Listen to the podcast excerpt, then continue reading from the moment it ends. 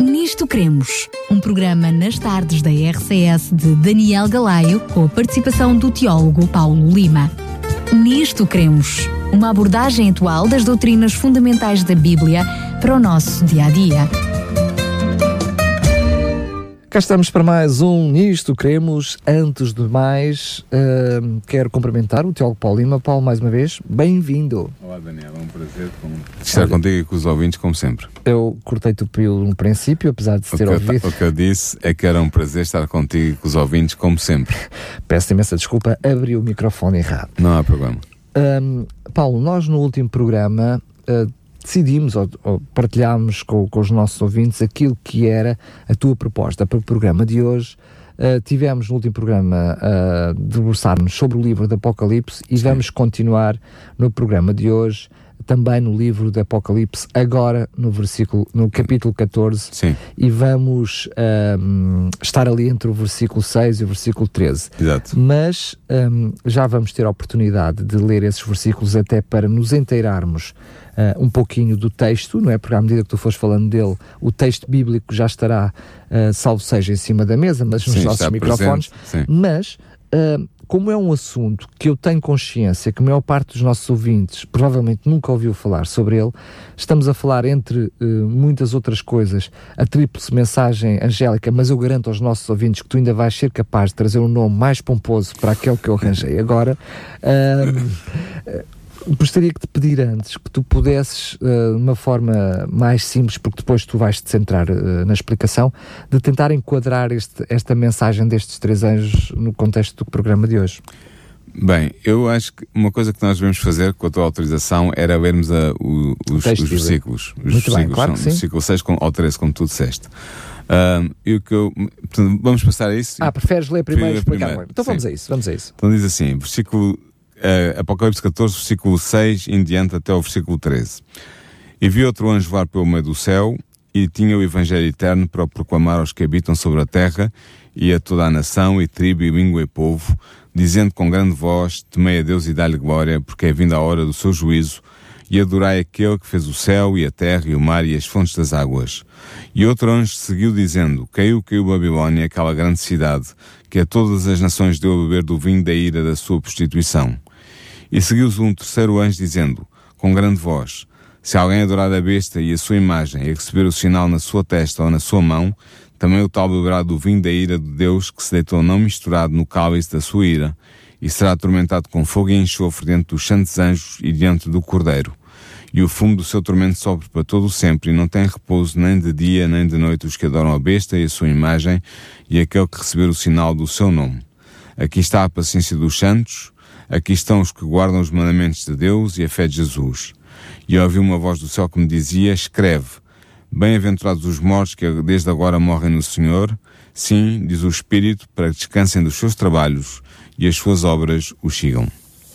Ora bem, porque é que eu trago este texto? E, sobretudo, porque é que eu trago na continuação do, dos, dois dos dois programas que fizemos anteriormente?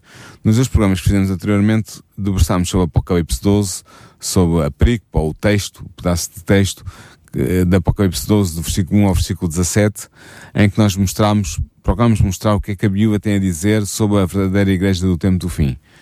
Ora, este, esta perícopa, ou este pedaço de texto que eu acabei de ler, da Apocalipse 14, versículo 6 ao versículo 13, é conhecida, como tu disseste há bocado, como a perícopa, ou a passagem dos das da tríplice mensagem angélica, ou, ou mais simplesmente dos três anjos, e ela tem um significado muito importante para a Igreja Adventista do Sétimo Dia. Porquê? Porque a Igreja Adventista do Sétimo Dia não se considera como apenas mais uma entre muitas denominações cristãs. Desde o início, e eu digo isto com toda a honestidade, os Adventistas têm considerado o seu movimento como sendo o cumprimento da palavra profética. De facto, a Igreja Adventista do Sétimo Dia tem pretendido ser, desde a sua fundação, portanto, desde 1844, ou se quisermos também, desde 1863, que é a, a, organização oficial da Igreja, mas ela começa em 1854. Portanto, desde a sua fundação, a Igreja Adventista tem-se considerado como um, um, movimento simbolizado pelos três anjos de Apocalipse 14, versículos 6 a 13, que proclamam o Evangelho eterno a um mundo moribundo imediatamente antes da segunda vinda de Cristo. Assumindo como sua a missão dos três anjos de levar a boa nova a toda a nação e tribo e língua e povo, Os Adventistas têm-se empenhado num amplo programa missionário visando a disseminação do Evangelho Eterno. Mas há aqui uma pergunta que é legítima de colocar, e eu penso que tu colocaste implicitamente na pergunta que me fizeste e que os nossos ouvintes podem perguntar também. Quais são as relações subjacentes à identificação da Igreja Adventista do Sétimo Dia com o símbolo dos três anjos da Apocalipse 14? Em que argumentos interpretativos se baseia esta identificação? E como deve ser interpretada a perícope ou o texto dos três anjos em todo o seu detalhe? Ainda há uma questão anterior a essa que é Uh, como é que nós olhamos para uma mensagem dos três anjos e consideramos um movimento humano, seja a Igreja A, seja a Igreja B? Não? É? Exatamente.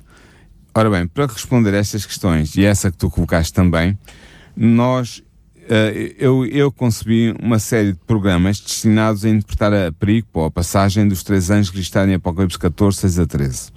Eu julgo que a importância desta passagem bíblica justifica plenamente a nossa atenção, que nós nos debrucemos com atenção sobre ela.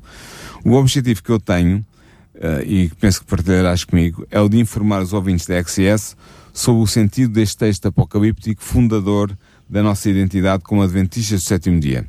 Neste primeiro programa, nós iremos proceder a uma discussão introdutória do texto dos três anjos. Veremos por que razão o símbolo dos três anjos simboliza um movimento eclesial constituído por seres humanos, ou seja, uma igreja, e iremos descobrir também o significado global deste texto Apocalipse 14, 6 a 13, no horizonte da estrutura literária do Apocalipse de João. Isto parece tudo muito complicado, mas é, é fácil de resumir. Eu vou tentar mostrar duas coisas. Primeiro, que um, o texto dos três anjos faz referência, os três anjos do texto de, desta perícope, deste texto uh, da de mensagem angélica, estes três anjos são um movimento humano, um movimento eclesial, uma igreja, é a primeira coisa que eu vou tentar mostrar hoje. E a segunda coisa que eu vou tentar mostrar é que é um movimento humano eclesial, ou seja, uma igreja que surge no tempo do fim. E lembras que nós vimos na semana passada que o tempo do fim começava em 1798, porque é o fim do período de 1260 dias proféticos, ou anos literais, que começou em 536 e 538, 538. perdão, e vai até 1798. Já estamos a falar de portanto, Daniel fim, 7, também de, de, de Apocalipse 12. E Apocalipse 12, exatamente. E portanto o tempo do fim começa a partir de 1798. Uh, e é isto que eu quero fazer hoje com os ouvintes que tu me deixares. Isso me ajudas a fazer. Faça favor. portanto, uh, uh, eu vou falar em perícope. Uma perícope é um pedaço de texto cortado do, de um livro bíblico, neste caso o pedaço de texto que vai de Apocalipse 14, 6 a Apocalipse 14, 13. Um conjunto de é um, é um, neste caso. É, de versículos. De versículos, de versículos. é um conjunto de versículos bem Dentro determinado com um princípio 14. e um fim. Por isso, quando eu falar de perícope ou de pedaço de texto, é disso que eu estou a falar. Esta perícope de Apocalipse 14, 6 a 13 é dominada pela imagem de três anjos que voam pelo meio do céu anunciando uma tríplice mensagem ao mundo. Foi isso que eu ouvi ainda há bocado essa é a súmula do, deste texto. Paulo, desculpa lá interromper-te, eu preciso só que faças aí uma pausa uh, para esclarecer uh, aquilo que muitas vezes uh, surge como dúvida logo do início deste texto. Sim. Porque é, é verdade que tu começas, começaste a ler o primeiro versículo, começando a dizer outro anjo, Exato. e depois segundo anjo, e depois terceiro anjo. Só que quem começa a ler, se no primeiro anjo diz outro anjo, dá a sensação que há mais algum além deste. Ah. Podias só, por favor, explicar porque é que nós tiramos estes três dentro de, de, de do contexto? Percebes o que eu estou a querer dizer? Porque Sim, o, primeiro, o primeiro já é outro anjo. Porque que existe em todo o livro da É por uma razão muito simples. É porque este, este anjo que, que vai ser o primeiro anjo da tríplice mensagem angélica segue uh, na ordem uh, cronológica do texto o sétimo anjo que tocou a sétima trombeta em Apocalipse 11. Apocalipse 11, 15. Nós temos e, portanto, então os sete anjos, não é? Tem, uh, temos muitos anjos. Este, outro, este é chamado seguidos. um outro anjo porque é o, anjo, é o outro anjo que aparece a seguir àquele anjo da sétima trombeta. Muito bem. Por isso é que é dito que é um outro anjo. Só que é um, um anjo diferente daquele que foi diferente, anteriormente. Estamos a falar deste conjunto específico de três. É como Exatamente. se estes três estivessem uh, ali entre aspas do e, meio dos outros todos. Não é? E tem mesmo, estes este, este textos destacam-se nesta perícope, neste pedaço de texto, e são chamados os Muito três bem. anjos da Apocalipse 14. Paulo, era só essa observação. Mas é, é, outro anjo porque já havia referência a anjo anteriormente e, portanto, o autor, João, quis distinguir que este anjo era diferente dos anteriores. Muito bem. Ok? Agora, a pergunta é, o que eu estava a colocar era, estes anjos são verdadeiros seres celestiais ou são o símbolo apocalíptico do movimento terrestre composto por seres humanos? Esta é a pergunta básica. Para respondermos a esta pergunta, devemos começar por ter presente que a palavra grega que João utiliza para designar estas figuras é angelos, que significa literalmente mensageiro. João segue o uso da Septuaginta, que é a antiga tradução grega do Antigo Testamento, porque esta também utiliza a palavra grega angelos para transmitir o conceito hebraico de malak, que significa igualmente mensageiro, e que é emprego no Antigo Testamento para referir-se a um ser celestial. Entretanto, embora seja muito frequente que malak e angelos sejam usados no Antigo e no Novo Testamento para denotar seres angélicos, também existem várias passagens bíblicas em que malak e angelos não se referem a seres sobrenaturais, mas a seres humanos sejam eles profetas, sacerdotes ou outro tipo de mensageiros.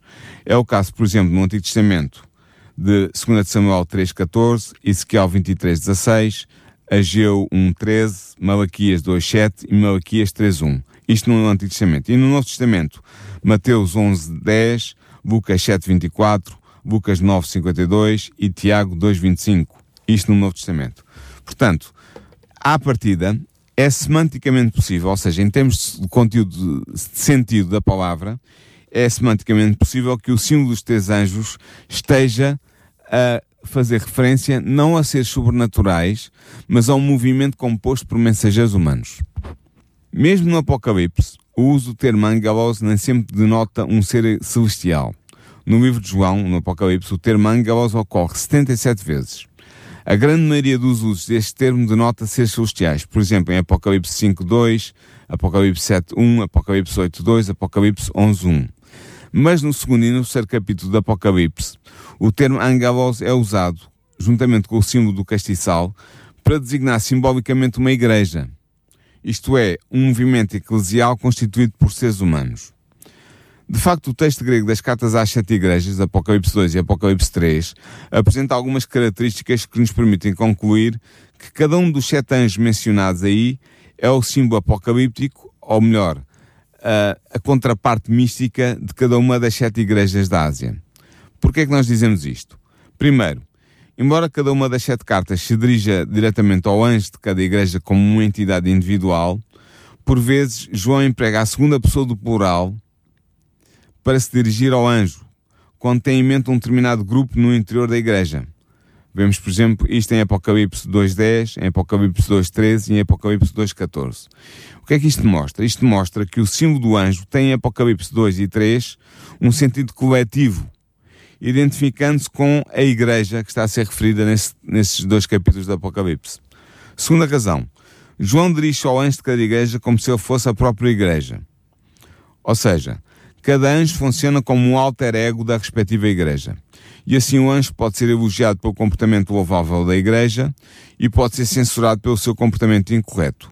Ora, isto também mostra que este anjo não é um verdadeiro ser celestial, pois seria estranho que um santo anjo de Deus pudesse ser censurado por ter um comportamento moral incorreto. Terceira razão porque os anjos em Apocalipse 2 e 3 não são seres celestiais, mas são movimentos humanos, igrejas. Terceira razão é que, embora a ordem dada a João para escrever o Apocalipse especifique que ele deve enviá-lo diretamente às sete igrejas, como diz Apocalipse 1.11, sem qualquer menção de anjos, e embora a mensagem de cada carta seja claramente endereçada pelo Espírito às igrejas, o destinatário de cada carta é um anjo, como se vê, por exemplo, em Apocalipse 2.1, 2.7, 2.12, etc.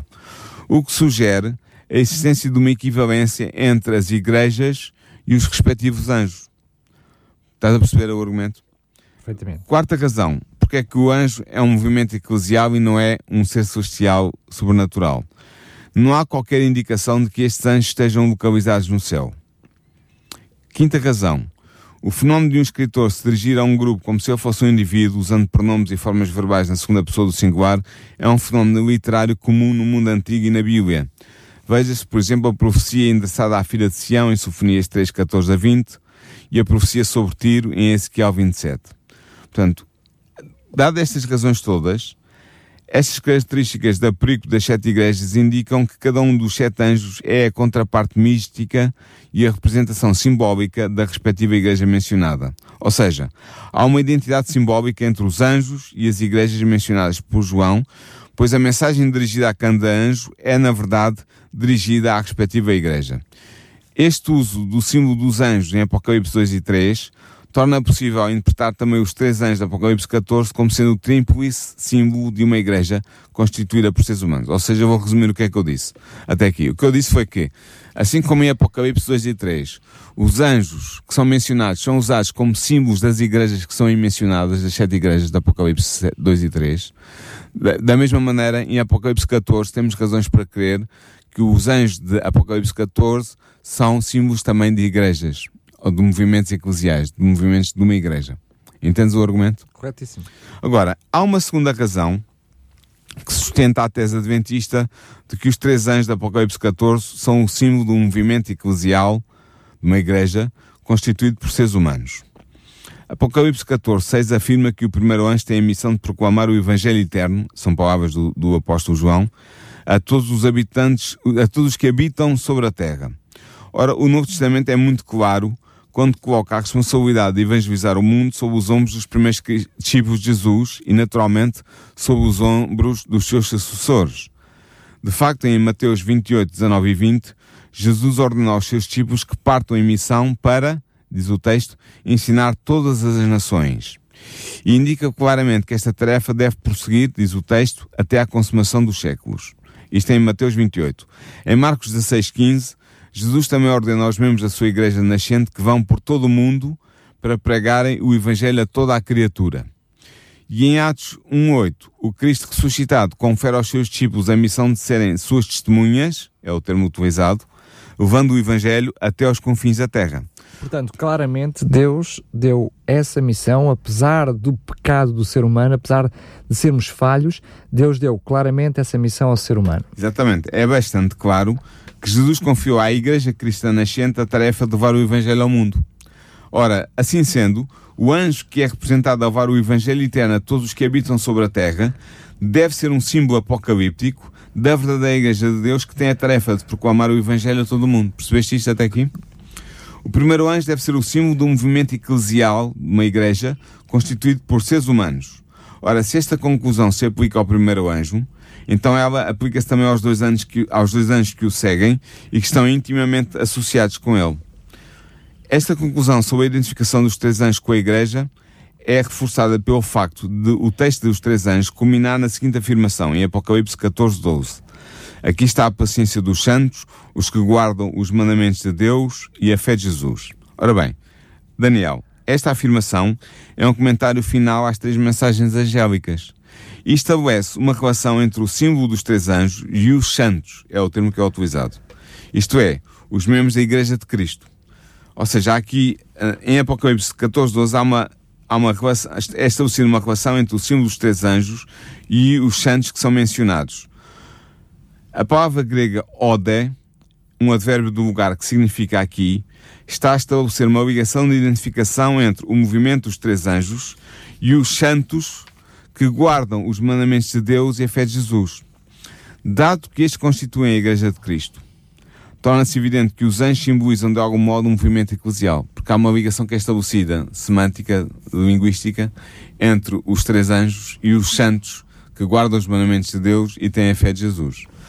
Além disso, peço desculpa só fazer uh, este paralelismo, mas vimos precisamente no programa anterior, que em Apocalipse 12, esse mesmo texto está repetido como referência a uma entidade eclesiástica, como sendo a Igreja precisamente depois de 1798. Um, exatamente. e é exatamente a mesma expressão. É praticamente a mesma, só que o, o, texto de Daniel 2 diz que guardam os mandamentos de Deus e tem o testemunho de Jesus, e o texto da Apocalipse 14, 13 diz que guardam os mandamentos de Deus e têm a fé de Jesus. Uh, não Daniel 2, mas Apocalipse 12. Uh, sim, da, da, sim, eu disse o quê? Daniel 2. Não, não, Apocalipse 12 e, Apocalipse, e Apocalipse 14. 14. Exatamente.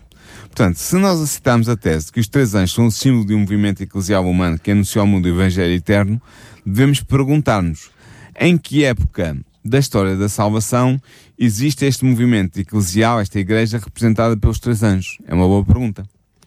Para nós encontrarmos uma resposta a esta questão, nós devemos estudar a situação do texto dos três anjos na estrutura global do Apocalipse. Mas para que isto seja possível, temos primeiro de ter uma noção de como está estruturado o livro de João. E é isso que eu vou fazer agora em seguida nos próximos 5 a 10 minutos. O livro de João, uh, Revelação, Apocalipse. Exatamente. Não, o livro, não o livro de João, João. Não, não, não é o Evangelho de João, é o Apocalipse que foi escrito por João. Ora, os intérpretes não estão de acordo sobre a organização e a estrutura literária do Apocalipse. Ou seja, não há uma uniformidade em termos de, de, de, acordo em relação a como está estruturado. Não há. Várias propostas de descrição da estrutura da obra de João foram apresentadas ao longo dos anos, mas nenhuma foi capaz de suscitar um consenso entre os intérpretes. No entanto, parece-nos que a proposta apresentada pelo intérprete adventista Kenneth Strand conseguiu identificar as principais articulações do Apocalipse a partir de um exame atento do seu texto. Os méritos da proposta de Strand não podem ser apreciados senão por um exame cuidadoso da dita proposta. E assim, eu vou aqui apresentar sucintamente, resumidamente, a estrutura do Apocalipse segundo Kenneth A. Strand. A partir de uma análise literária minuciosa do texto do Apocalipse, Strand estabeleceu um esquema que coloca em evidência as articulações da estrutura da obra de João. Este esquema estrutural mostra que o Apocalipse, exceção feita do prólogo e do epílogo, ou seja, o texto inicial e do texto final, está articulado em oito visões globais. O, o, o Apocalipse divide-se em oito visões. Estas oito visões repartem-se em dois grupos. Cada grupo constitui uma das duas partes da obra. A primeira parte é essencialmente histórica e a segunda parte é essencialmente escatológica. A linha de separação entre a parte histórica e a parte escatológica situa-se entre os capítulos 14 e 15. Tu vais-me perguntar o que é que quer dizer escatológico. Já sabias que sim. Pronto. A parte histórica, histórica tem a ver com as profecias que se foram sendo realizando ao longo da história da Igreja, desde a época de João até à segunda vinda de Jesus. A parte escatológica, escatologia que tem a ver com o tempo do fim, é a doutrina sobre o fim, Uh, e, e, e, a parte escatológica tem a ver precisamente com a parte final da história da humanidade e da Igreja no, uh, antes da vinda de Jesus e depois da vinda de Jesus. Há várias questões que são abordadas nesta parte, como eu vou referir daqui a bocadinho. Portanto, o que eu quero que fique claro é que o Apocalipse se divide em oito visões, além do prólogo e, de, e do epílogo, portanto, da introdução e da conclusão. Há oito visões. Claramente o primeiro capítulo e o último capítulo. Sim, pronto. Mas há oito visões e essas oito visões dividem-se em quatro de um lado históricas e quatro do outro escatológicas. E a divisão ocorre entre o capítulo 14 e o capítulo 15 do Apocalipse. Um, ora bem, na parte histórica do Apocalipse nós encontramos quatro visões que, se excetuamos a primeira, têm a mesma estruturação. A visão 1 é da Apocalipse 1.10 a Apocalipse 3.22. Apresenta a igreja militante e divide-se em duas partes. Em seguida vem a visão 2, que é Apocalipse 4.1 a Apocalipse 8.1, em que se descreve a obra de Deus para a salvação do homem. Depois vem a visão 3, que é de Apocalipse 8.2 a Apocalipse 11.18, em que Deus alerta os desviados. E a seguir vem a visão 4, que é de Apocalipse 11.19 a Apocalipse 14.20, em que Deus combate contra as forças do mal, e, e, e essas três visões dividem-se também em quatro partes. Na segunda parte, que é a parte escatológica do Apocalipse, encontramos também quatro visões, que, excetuando a primeira, estão estruturadas do mesmo modo. A visão oitava, ah, ah isto como é, um, é um quiasmo, um, o que significa que eh, eu contei inicialmente da primeira à quarta e agora seria suposto eu continuar da quinta à oitava. Mas como é um quiasmo, eh, as, as posições estão invertidas. O que significa que uh, começa por, a parte escatológica começa pela visão oitava, uh, que apresenta, apresenta a Igreja Triunfante e está também articulada somente em duas partes. Depois é que vem, podemos falar da visão quinta, em que Deus pune os ímpios, essa visão vai da Apocalipse 15, 1 a Apocalipse 16, 17. Depois a visão sexta, que é, vai da Apocalipse 16, 17 a Apocalipse 18, 24, em que Deus julga as forças do mal. E a visão sétima, que vai da Apocalipse 19, 1 a Apocalipse 21, 4, em que Deus termina a sua obra de salvação. Uh, e estas são as quatro visões da parte escatológica do Apocalipse. Portanto, esta, de modo sucinto, e espero que não seja muito confuso, mas o que eu quero que fique claro é que a macroestrutura do Apocalipse tem oito visões, quatro são na parte histórica, dizem referência, uh, são a descrição do que haveria de acontecer desde o tempo do apóstolo João até à segunda vinda de Jesus, e as outras quatro visões são na parte escatológica, que tem a ver, é um enfoque muito específico sobre a parte final da história da Terra até à vinda de Jesus e depois, para além disso, até uh, uh, o decorrer do milénio.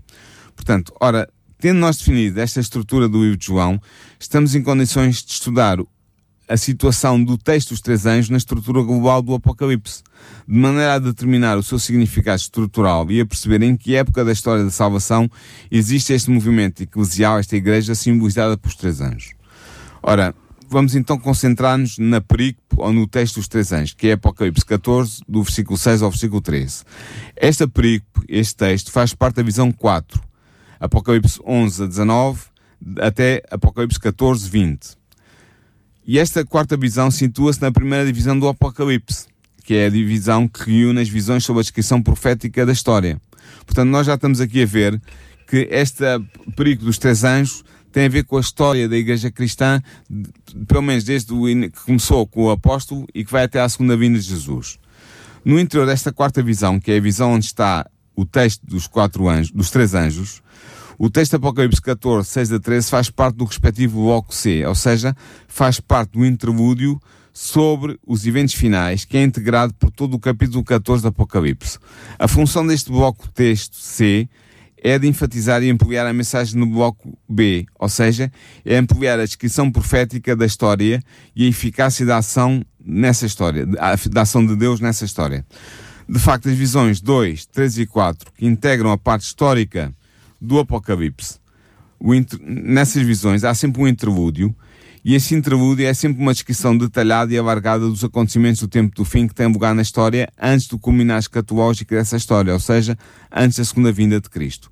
Este interlúdio desenvolve e acentua significativamente certos factos importantes relacionados com a parte final da descrição profética da história. E assim, a posição dos interlúdios no padrão estrutural das respectivas visões indica que os eventos nesses descritos dizem respeito ao tempo do fim. E era aqui que eu queria chegar. O que eu estou a dizer é que cada interlúdio que aparece nas, na, na visão 3, 4 e 5 significa, eh, exatamente, na, perdão, na, na, nas visões 2, 3 e 4, significa que tem a ver com o tempo do fim. Embora apareça na parte histórica do Apocalipse, mas tem a ver com o tempo do fim. E o tempo do fim nós começamos por dizer neste programa que começa em 1798, como vimos nos, programas, nos dois programas anteriores. Ora, portanto, eh, o que é interessante ver é que cada interlúdio tem uma estrutura bipartida.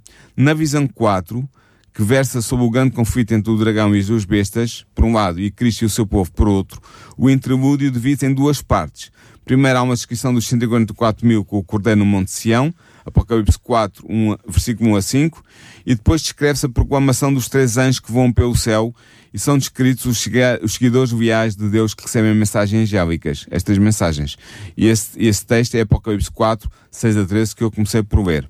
Portanto, o que nós podemos concluir, resumindo, é que o texto dos três anos apresenta-se precisamente como esta segunda parte do interlúdio bipartido constituído pelo texto Apocalipse 14.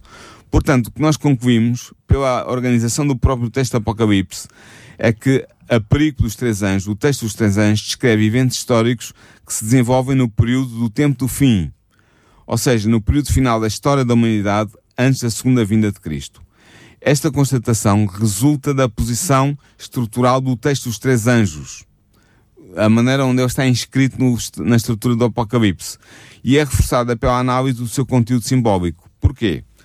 Porque o texto de Apocalipse 14, 6 a 13, onde se fala dos três anjos, apresenta elementos simbólicos que indicam que o movimento de mensageiros humanos simbolizado pelos três anjos desenvolve a sua ação na parte final da história do nosso mundo. Por exemplo, o primeiro anjo empreende a proclamação mundial do Evangelho Eterno, o que mostra que ainda há algum tempo para a humanidade receber esta mensagem antes de Cristo voltar à Terra.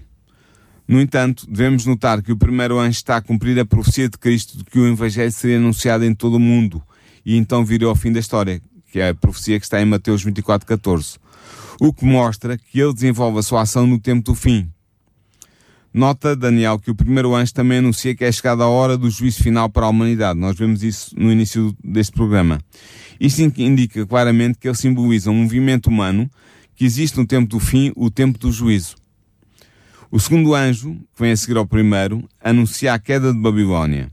Ora, nós sabemos que esse evento histórico ocorrerá apenas no tempo do fim, como nos diz claramente Apocalipse 16, 19. O terceiro anjo lança um aviso solente contra quem receber a marca da besta. Ora, nós sabemos que a imposição da marca da besta é igualmente um processo que ocorrerá apenas no tempo do fim, como nos diz Apocalipse 13, versículos 16 e 17. O terceiro anjo também ameaça os adoradores da besta com o castigo do acto de fogo e enxofre, mas este castigo só ocorrerá depois da segunda vinda de Cristo, como diz Apocalipse 19, 20 e Apocalipse 20, 9, 10, 14 e 15. Portanto, a mensagem do terceiro anjo é proclamada no tempo histórico que antecede a segunda vinda de Cristo, ou seja, no tempo do fim. Finalmente, a passagem bíblica sobre os três anjos culmina com a declaração de bem-aventurados os que desde agora morrem no Senhor. Esta declaração mostra que a proclamação da mensagem dos três anjos ocorre num momento especial da história da humanidade, o tempo do fim. E ela mostra igualmente que a proclamação da mensagem dos três anjos deve ter como fruto uma messe de almas, uma colheita das almas, o que só será possível se esta mensagem estiver a ser anunciada num determinado lapso de tempo histórico que antecede o regresso de Cristo. Portanto, por todas estas razões, razões que têm a ver com a estrutura do Apocalipse e do lugar em que uh, o texto dos três anjos ocupa nessa estrutura, e razões que têm a ver com o próprio conteúdo do significado da mensagem dos três anjos, de cada um dos três anjos, nós podemos concluir que o movimento eclesial humano, ou a Igreja, que é representada pelos três anjos do Apocalipse 14, existe num período histórico do tempo do fim. Isto é, num período especial de tempo que antecede a segunda vinda de Cristo. E que, como nós vimos no programa que dedicámos ao Apocalipse 12, começou em 1798. Portanto, não é por acaso que a perícope ou o texto dos três anjos é imediatamente seguida pela passagem do Apocalipse 14, 14 a 20. Esta passagem simboliza a colheita dos justos e a vindima dos ímpios, realizada por Jesus no seu regresso à Terra. Portanto, é evidente que as mensagens dos três anjos devem anteceder imediatamente a segunda vinda de Cristo. Portanto, resumindo o que eu disse até aqui, a conclusão final que nós podemos retirar da análise semântica do termo angelos, ou seja, da análise do conteúdo de sentido deste termo grego, e, a, e, a, e podemos também retirar da análise estrutural da, do texto dos três anjos que realizamos neste artigo, deixa-se enunciado de forma muito simples. O templo e símbolo dos três anjos representa um movimento eclesial humano, ou seja, uma igreja, que surge e que se desenvolve a partir da parte final da história da humanidade, isto é, no tempo do fim, o tempo que antecede a segunda vinda de Cristo. Podemos também concluir que esta Igreja deverá persistir e desenvolver a sua missão evangelizadora até que Cristo volte à Terra. Ou seja, resumindo, o resumo do resumo. o que quero que os nossos ouvintes fiquem com a mente bem clara é o seguinte: os três anos do Apocalipse 14, 6 a 13 são o símbolo do movimento humano, de uma igreja, e essa igreja existe de acordo com a estrutura do próprio Apocalipse, onde se insere Apocalipse 14, e de acordo com o sentido semântico, portanto, com o sentido, o significado dos próprios textos, do próprio texto de Apocalipse 14, 6 a 13, esse, esse movimento eclesial, essa igreja existe no tempo do fim. Ou seja, a partir de 1798. Portanto, o que nós vamos estudar nos próximos programas. E é o mesmo movimento que. Que é simbolizado que, em Apocalipse, Apocalipse 12, no, no versículo 17 que fizemos referência a isso no, no nos dois programas anterior. anteriores, nos programas anteriores. Portanto, o que nós vamos ver é que nos próximos programas vamos analisar mais a fundo este texto dos três anjos, o que nos permitirá não apenas compreender o sentido referencial dos símbolos, ou seja, qual é o significado histórico da, daquele símbolo, a que é que ele se aplica na história da, da Igreja cristã, mas nos permitirá também identificar historicamente o movimento eclesial, a Igreja, que é representado pelos três anjos da Apocalipse 14. Portanto, daqui a, até a, daqui não, na, nas próximas duas semanas, nós vamos estudar, vamos interpretar Apocalipse 14, versículos uh, ah, 6 e 7.